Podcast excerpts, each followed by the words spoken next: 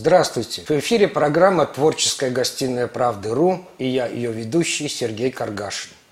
Сегодня мы будем общаться с актером, режиссером, народным артистом России, президентом кинофорума «Золотой Витязь», депутатом Государственной Думы Николаем Петровичем Бурляевым. Николай Петрович, добрый день. Здравствуйте. Николай Петрович, прежде всего хочу поздравить вас с избранием в качестве депутата в Государственную Думу. Вы никогда не, боялись работы. Ну, понятное дело, что работы теперь у вас будет еще больше. Вот. Но я думаю, что вы справитесь, потому что за вашими плечами столько больших, серьезных, добрых дел. Один золотой витязь чего стоит, но о золотом витязе мы поговорим чуть позже. Вот я взял с собой книгу свою книгу. Здесь, э, среди прочего, есть глава интервью с выдающимися деятелями культуры. И вот здесь есть интервью с вами. Это 98 год. Интервью называется «И один в поле воин, коль по-русски скроен». Вот я, она, это интервью было опубликовано в Советской России, и вот я его почитал и поразился, насколько оно актуально и сейчас – насколько точно и верно вы показали болевые точки России. Вот, вот вы сейчас пришли в Государственную Думу. Естественно, что у вас есть своя программа. Программа, как спасать нашу культуру, наше искусство. Вот что на этом фронте вы хотите сделать в первую очередь? Вы знаете, у нас лишь через несколько дней будет первое заседание – Поэтому я приберегу свои какие-то программные слова, чтобы не пугать оппонентов заранее. Но хочется послужить Господу и Отечеству на уровне законодательном.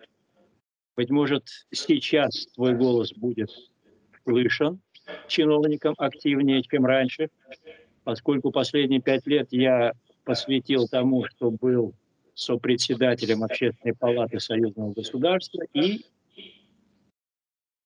и первым заместителем председателя Общественного совета Минкультуры Российской Федерации. Но это общественные организации, и общественным организациям у нас прислушиваются трудом наше чиновничество и власть имущие, которые очень взорвались, которые ведут нашу страну неправильным курсом. Я уж и не говорю о культуре, которая просто без положения, несмотря на то, что чиновники министры утверждают, что у нас идет какое-то движение вверх в области кино хотя бы и так далее. Все это обман.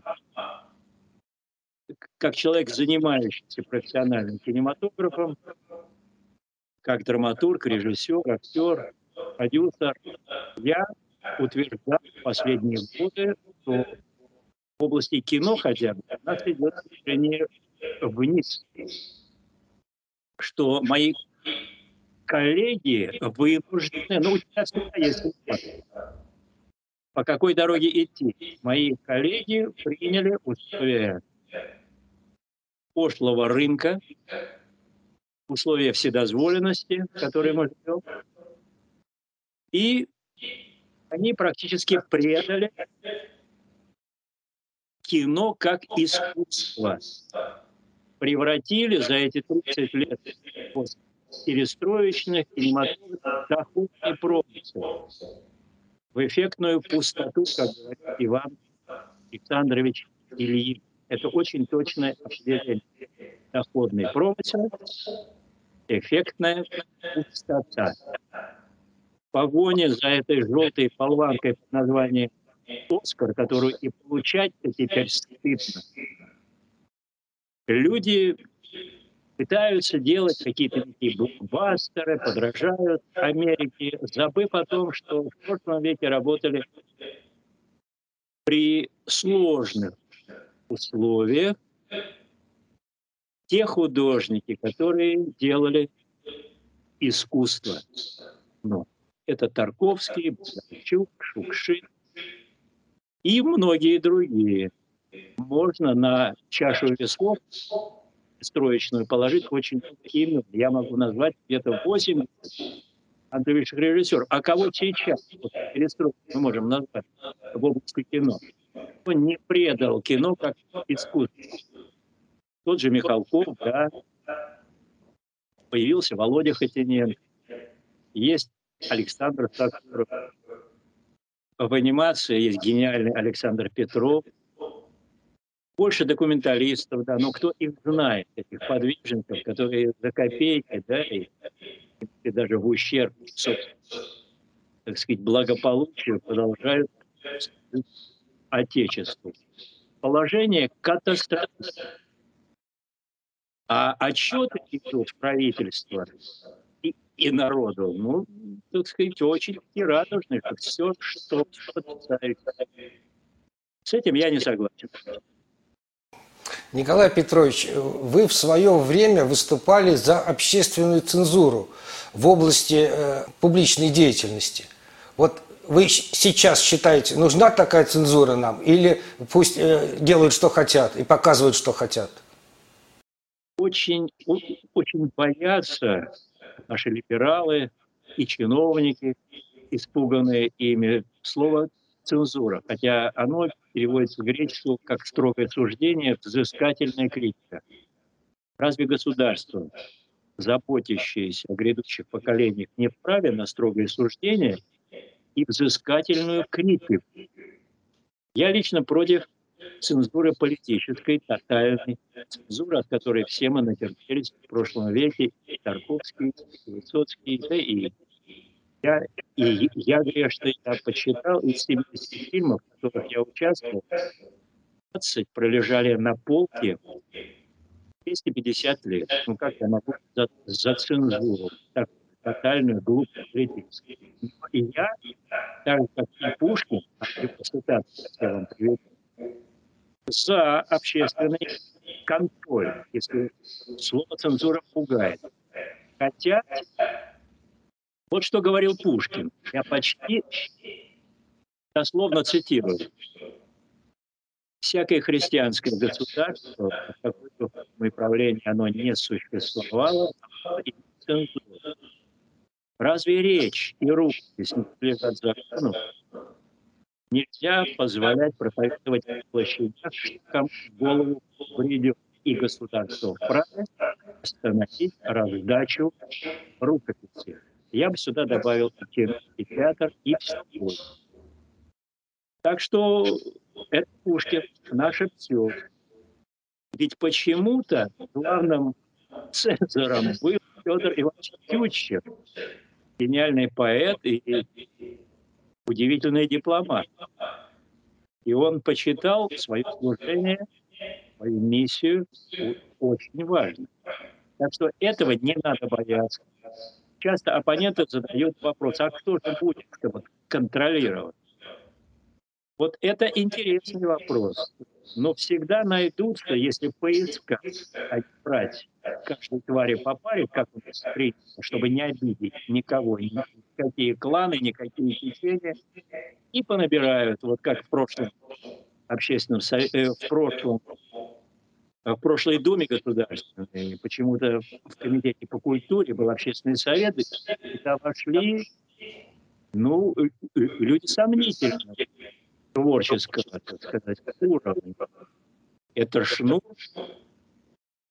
это Макаревич, который однозначно брал свое отношение к нашей стране. Так что очень много вопросов. Нельзя идти этим путем, каждой твари по паре. Ну, давайте все, ну пусть все говорят, зачем? Их уже слышали. 30 лет мы слышим эту непристойность всем каналам телевидения, для которых, как бы, для телевидения нет указа президента от 2014 года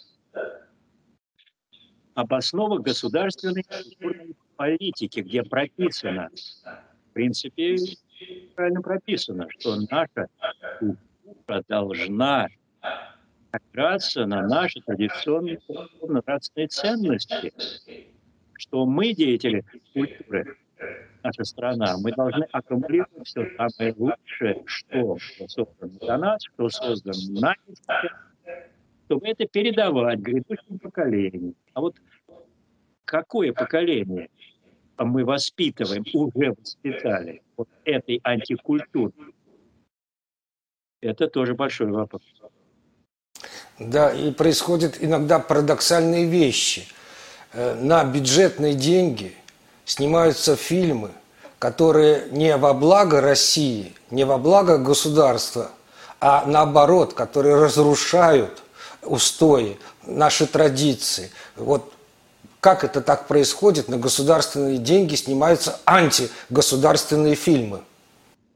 А руководит-то кто?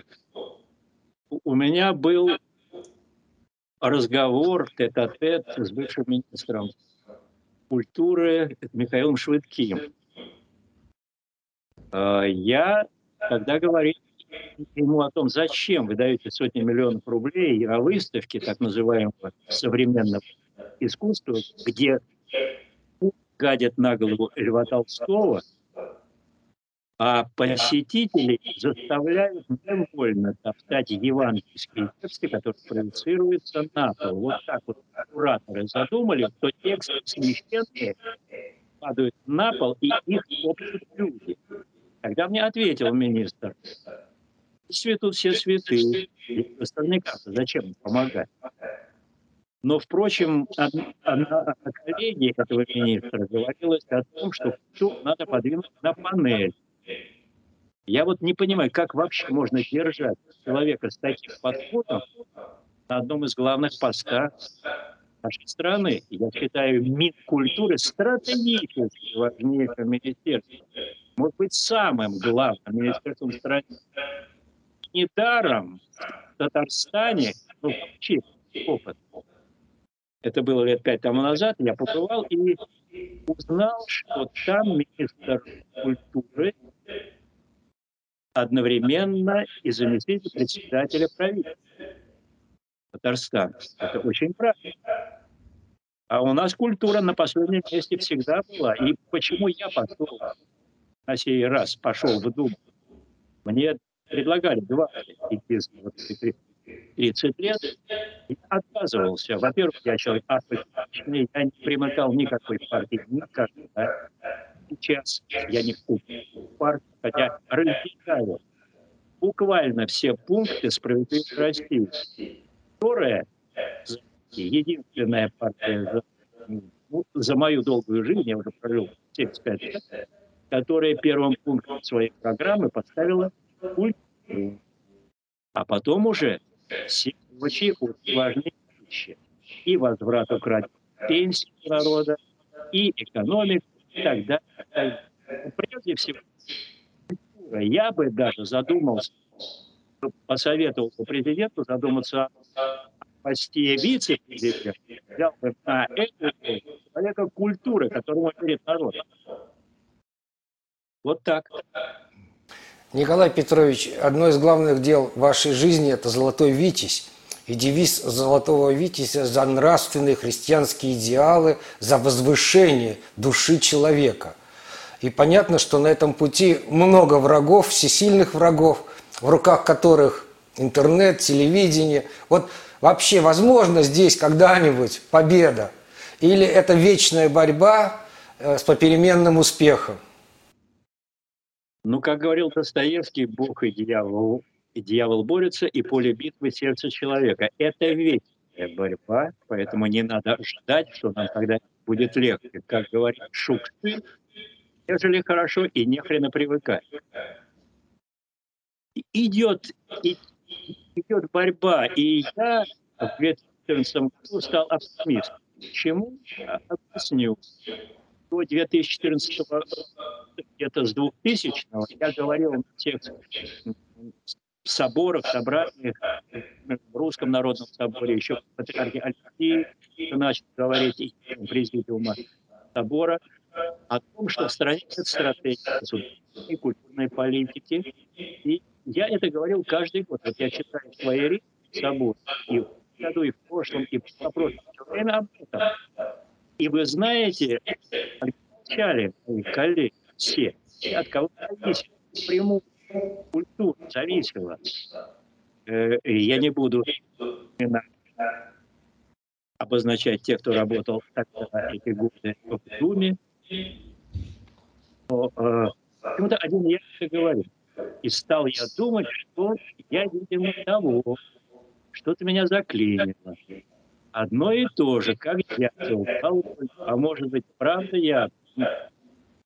Но чем окончилось? В 2014 году тряж в Совете культуры, а я член Совета, я озвучил, что я еще раз. И Кирилл услышал меня, и в конце Совета сказал, что мы обратимся к президенту с предложением подумать о стратегии государственной культурной политики. Президент услышал стрелку, машина заработала, он дал команду вырабатывать стратегию. Начали вызывать, вызывать администрацию президента, не знаю, тысячи человек, и я был один из тех, кто призван туда, мне задали вопрос, как я вижу стратегию культурной политики. И я сказал, что эту, эту стратегию я лично выработал в 1992 году, когда создал кинофонд «Боевик» и провозгласил девиз так за нравственные идеалы, за возвышение души человека. Вот это и есть зерно, из которого нужно проращивать чиновникам государству отношение к искусству к культуре. Если соответствует этому девизу, поощрять, поддерживать государственными деньгами. Нет всякой там патологии, театральная пятость, на которую миллиарды рублей давали, миллиарды на патологию практически, и на антихристианские фильмы, типа, типа Матильда и антихристианская там Гейзер, сотни миллионов. Вот, так что вот так. Николай Петрович, э, в 2011 году у вас вышел трехтомник. То есть три тома – это все то, что вы на тот момент написали. Вы член Союза писателей.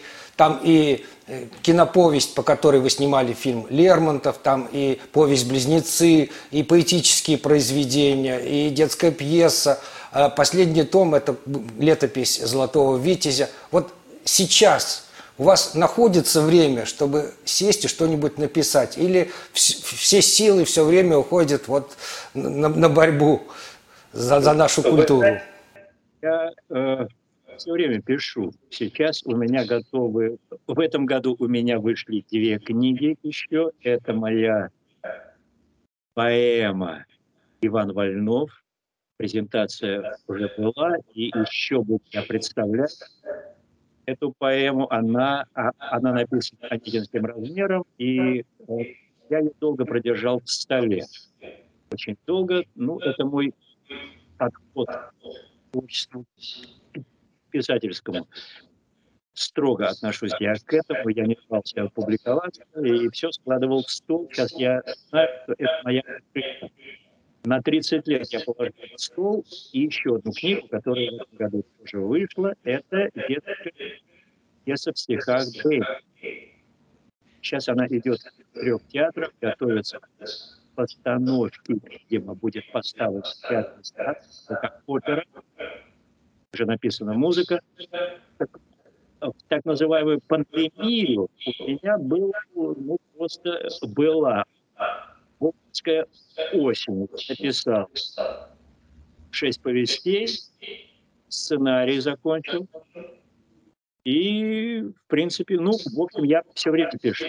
Все время. Сейчас э, готов к изданию еще два тома я подготовил. Ну, это, это здорово. Будем, э, будем читать, будем ждать. Николай Петрович, вот такой вопрос. Вы э, актер кино, по, понятное дело, работали в театре Моссовета, и все-таки в какую сторону ваша душа больше тянется? В сторону кино или театра? Театр я бросил 55 лет тому назад, хотя я стал артистом театра Моссовета в 15 лет. меня было удостоверение артиста академического театра. И действительно, когда я работал, не понимая того, какое же это богатство и какая, какая ну, какое-то счастье. Ведь моими партнерами были величайшие актеры Николай Мартынов, Орлова, Морецкая, Раневская, Монплят. То есть это все звезды подлинные, а не мы, как сейчас. Но я уже тогда, а это был 61-64 год, до того, как я поступил в Чукинское училище, уже тогда я театр, давайте этому полностью, я понимал, что я не разделяю мнение актеров, которые говорят так, что я хочу всю жизнь отдать сцене и умереть на, подмостках. Я думаю, что за бред. Э, как-то мне странновато в, этих рамках. Я не хочу играть чужие тексты всю жизнь. Иногда тексты.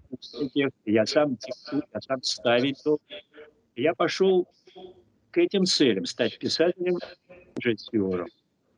Так вот, прошло 55 лет, и меня вновь как бы вызвали на сцену. И это случилось буквально в последние вот эти 2-3 года. Первая, кто мне предложил выйти на сцену, моя подруга Илза Лиепа. Она поставила удивительный спектакль э, «Князь Владимир».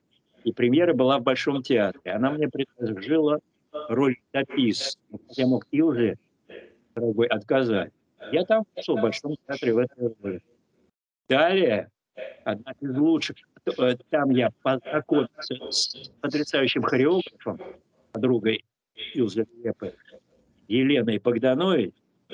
Она прочитала пьесу мою Бэмби, сказала, я буду ее ставить. Я знаю, как ее поставить, но только вы должны играть. все мужские роли на сцене. И мне пришлось в театре Вахтанговом известный премьер э, идти далее. Два года, э, это было в прошлом году, октябрь месяц, год там. Мне позвонил Никита Михайлович и, и говорит, охренительная авантюра. И я говорю, что такое? Я вся жизнь. Он говорит, я хочу, чтобы ты меня поиграл в 12. А я играл у Никиты главную роль в 12 разгневанных Щекинском и, и Никита Сергеевич именно с этой работой стал режиссером. Это его первая режиссерская проба. И она была очень удачной. Потом он сделал фильм «Без меня» 12. Вот прошло 50 лет с тех пор, как мы Щукинском эту работу, более охренительный авантюр. Ну, как я мог отказать другу детства, тем более, что я очень уважаю этого режиссера, который буквально просто параллельно со мной на моих глазах, я, я только удивлялся его неустанному восхождению. Он все время рискует, все И сейчас он рисковал потому что делать после фильма премиями, венецианским львом фильм уже ставший классическим, с новыми актерами, молодыми актерами, это было очень рискованно. Вот премьера была в Большом театре, и это подтвердило очередную победу Михалкова. Опять победил и себя, и меня, со мной он как боролся в том плане, ну, каким он видел образ, каким я. Мы шли параллельно, и его не столь удовлетворяло эта карьера, то, что я, я придумал. Он, он добивался своего рисунка, и он его добился. И я понимаю, что я все равно что сделаю, так как он просит, и я его утешал, или, например, я тебе все сделаю на спектакле, на, на, на, на премьере, потому что я не люблю репетиции, я включаюсь только на команду мотор.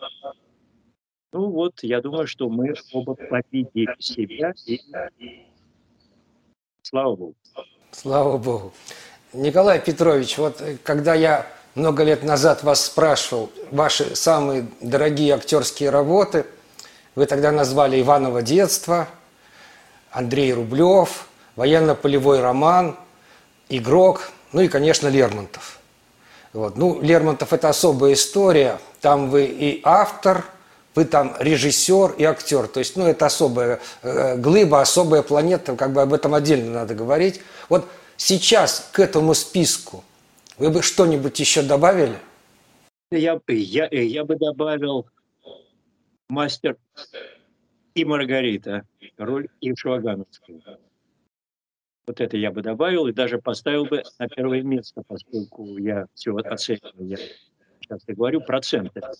Заканчиваю я работу и, и думаю, так, главного детства на, на 25% играл.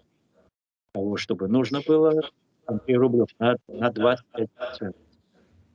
И, игрок 50%. Военно-полевой роман 70%. Мастер и Маргарита уже 90%. Николай Петрович, к сожалению, время нашей передачи подходит к концу. Вот что, бы вы сказали? Там передачи, время жизни быстро истекает, потому что передача дело краткое, да. Да, что бы вы хотели нашим зрителям сказать? Вот такое доброе, позитивное. Позитивное – я бы напомнил тем зрителям то, что о России говорят люди, живущие на Западе. Они так говорят. Спасение России есть спасение мира. Гибель России есть гибель. Я желаю всем нам и новым депутатам Государственной Думы, чтобы они работали не за сытный паек, за прекрасную зарплату, не лоббировали чужие интересы, которые идут во вред нашему народу, а думали прежде всего о людях реально, чтобы выполняли то, что они обещали. Итак, э, я бы окончил это тем, что говорил сербский воевода в 1914 году, когда Сербию в очередной раз поставили на грань полного уничтожения. И воевода бросил такой крик – нам нет спасения, мы победим. У нас нет выхода, мы должны побеждать. Нас приперли к стенке, мы идем неправильным путем. Нужно исправлять пути России. Не хочет народ жить в этой системе капиталистической, олигархической, где 500 человек имеют все, а сотни миллионов за бортом. Когда у них отнимают пенсии, люди не выживают по статистике сколько, 60% э, доживает до, до 60 лет нашего мужского населения. Они даже не, так сказать, успеют воспользоваться благами пенсии, если они успеют, что происходит. Надо со многим разбираться. Николай Петрович, спасибо. Я полностью разделяю вашу позицию. И даже я ваши, вас процитирую вы в свое время сказали, не надо жить шепотом. Вот давайте все мы будем жить от души по-настоящему и не будем ничего бояться. И все вместе, может быть, не, не может быть, а наверняка у нас получится. Нам нет спасения, мы победим. Нам нет спасения, мы победим.